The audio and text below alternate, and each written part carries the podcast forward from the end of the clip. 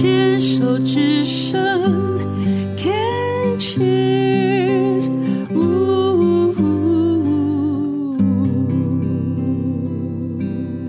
运动笔记，好开心，今天可以录到运动笔记。来接受我们访问的呢是怡文，怡文你好，Hello，大家好。怡文是一位病友家属妈妈，曾经得过两次乳癌。但是现在呢，嗯、快乐的生活着。是，嗯，怡雯自己的身体本身是有一些状况的，是有一些状况，嗯、而且这个状况很困扰我。嗯，对。然后我曾经以前是体育健将，小学羽球队，哇，国中好，国中没有球队，嗯，高中垒球队，哇，对。然后，但是在我高三那一年，我的腰受伤了，嗯。然后后来发现自己坐一下下就会很痛，然后去我就去检查，发现自己年纪轻轻的椎间盘突出。然后你知道后来的人生哈，我我没有办法做超过半个小时不换姿势哦。你这样讲，我腰也也就开始痛了。椎间盘，因为我是颈椎的椎间盘突出，哦、那个是整个我的右手整个那时候是麻的麻的，然后我没有办法躺下来睡觉的那种。嗯，那还好我没有开刀。你是腰嘛？那有开刀吗？后来我开刀已经是过了很久以后才开的哦。我大概诶三十八岁的时候才开刀。对，因为前面其实大部分的医生都有告诉我说我还年轻，开刀其实不见得它就是会好。那主要是这个开刀，高中一直到三十八岁，中间十几、二十十几年呢。嗯，好，那这位同学，请问不开刀可以啊？啊，你有做复健吗？呃，做一般的那个复健，嗯，然后也没有，然后并没有做什么特别的运动去去改善它。所以你那个时候的体体重，我那时候哇哦，一度因为你知道本来运动量那么大，突然不能运动，爆胖到快要一百二十公斤了。那你为什么拖到三十八岁才开刀？然后是什么样的原因你会愿意要去开刀？是不得不开了吗？嗯，是不得不开，因为那时候椎间盘突出的软骨碎裂了。哦，你知道那个碎裂的痛哦，痛到你人生感觉每天像人生跑马灯跑过去一样的那个痛。为什么会碎？你是撞到摔跤还是没有哦？没有家暴，没有都没有哎。我想是不是就年纪到了？然后碎裂，他就直接直接压迫到旁边那个神经，然后痛。一开始是像整个腰燃烧起来的感觉，然后到后来就是痛到我没有办法站起来走路了。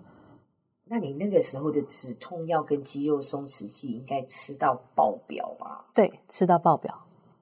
好，那怡文，你说你是从三十八岁以后，你开完刀之后，才真正的去面对你的身体，嗯、面对并且积极的做出改变。嗯嗯嗯，是觉得再这样下去也不是办法，这是其中一个啦。然后还有一个原因，是因为当时当时刚好发生了一件事情，就是我有很尊敬的一个公益团体的人。他得了肺腺癌，男生女生？女生。哦，然后他他在一开始得，听说是蛮严重，就是说，呃，突然一下子讲话迷迷糊糊的，对。然后后来转移到脑了吧？后来对，然后后来，但是他中间他知道得癌症，到后来他过世是大概两年的时间。嗯，然后这个前辈我很。呃，很佩服他，就是一个是，其实当初我腰很痛要去开刀之前，他其实他平常啊，他也是一个瑜伽老师，他就告诉我说：“伊文，你腰痛，要不要来试试看练瑜伽？”因为我其实说真的，我本来对瑜伽有偏见，觉得瑜伽就是把自己凹来凹去这种事情，但是。就是那个前辈，他就说不是的，不是这样子的。你要不要来上上看我的课？然后那个前辈他就是给专门给公益团体、各公益团体的伙伴去上一堂一百块而已。哦，他真的也是公益的心情。心对对对。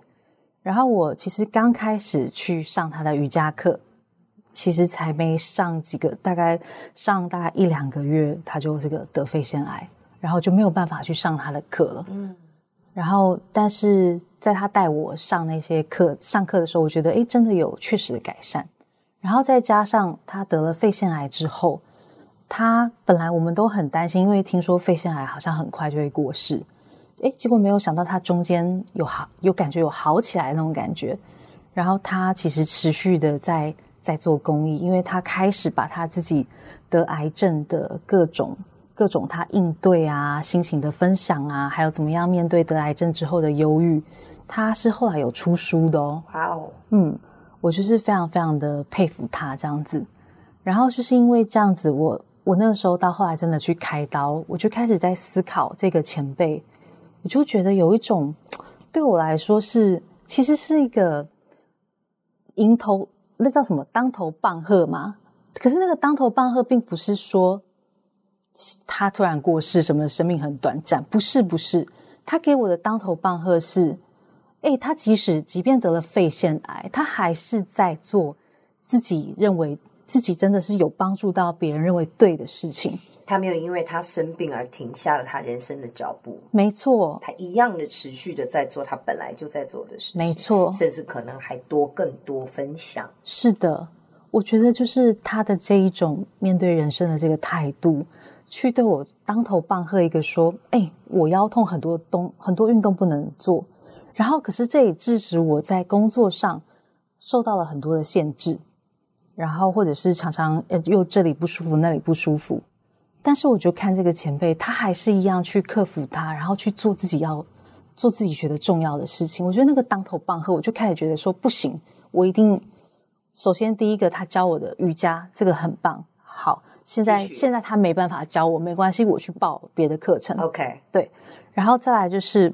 我要让我的体重再继续的减轻。其实我我那个时候的体重，呃，当然是比二十一百二十公斤轻很多，可是也是还蛮重，就是也是，其实我现在还是有点肉肉啦，嗯、我还正在减当中。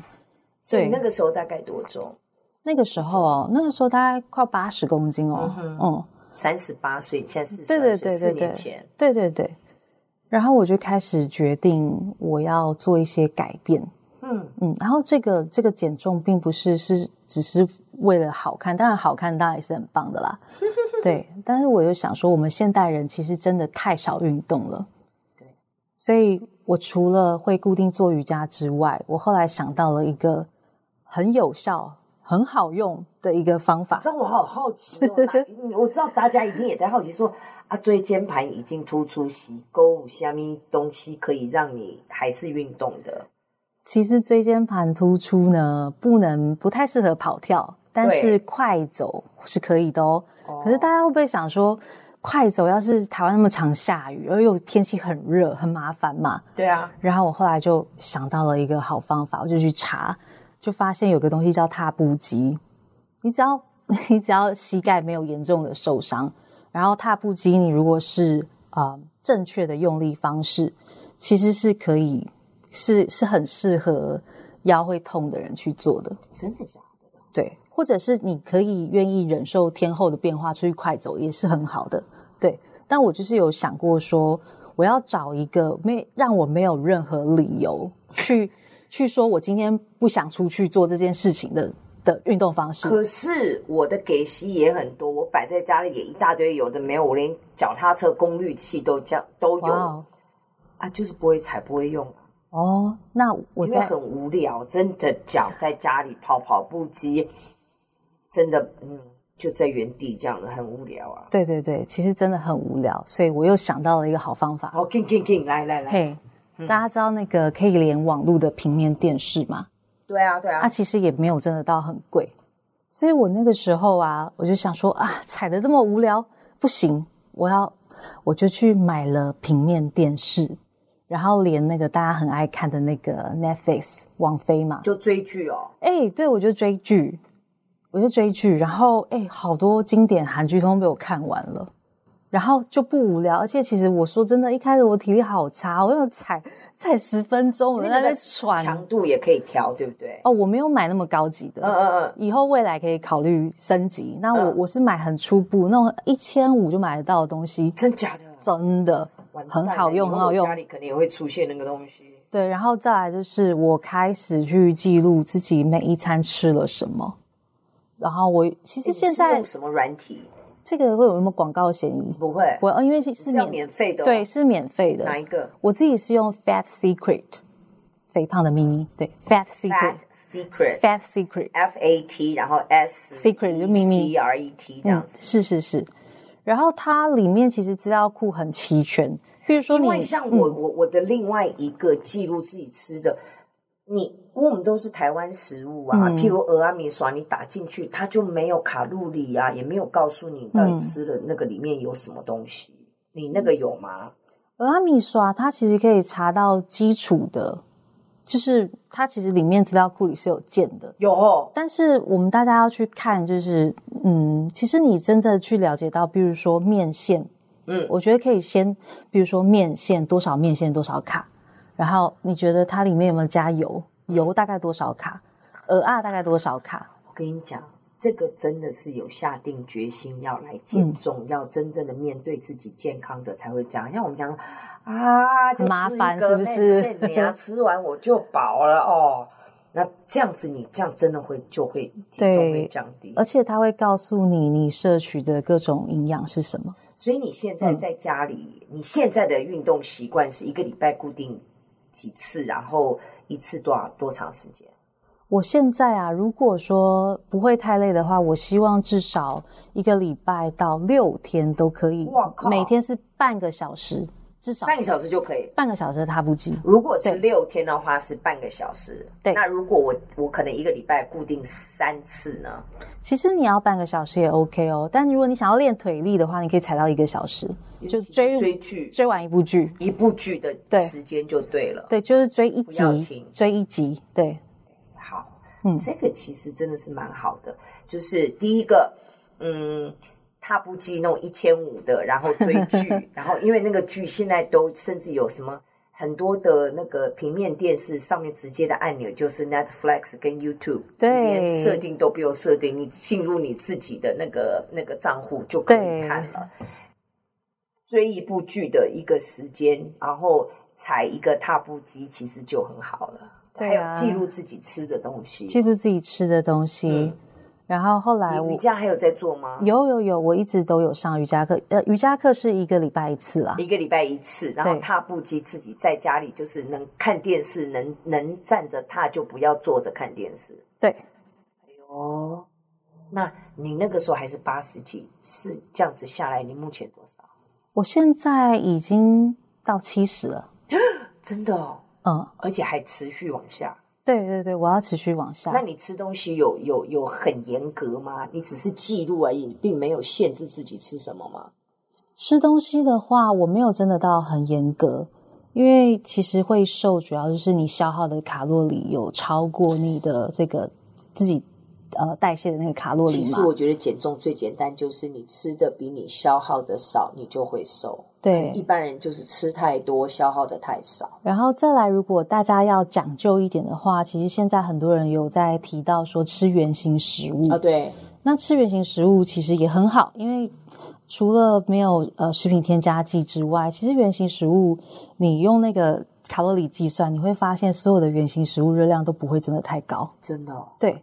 所以吃原型食物很容易可以让你吃饱，嗯，那你不会超过那个热量。原型食物就是，譬如说你是马铃薯，你就烤个马铃薯，蒸个马铃薯，然后煮一个马铃薯就可以了。或者是韩籍番薯也是这样，你就不要去吃条、嗯、或者是那种炸薯条，那个热量就高了。哎，偶尔吃可以，没有问题。那譬如说牛排，你就只吃一个煎牛排就好，你就不要红烧牛肉。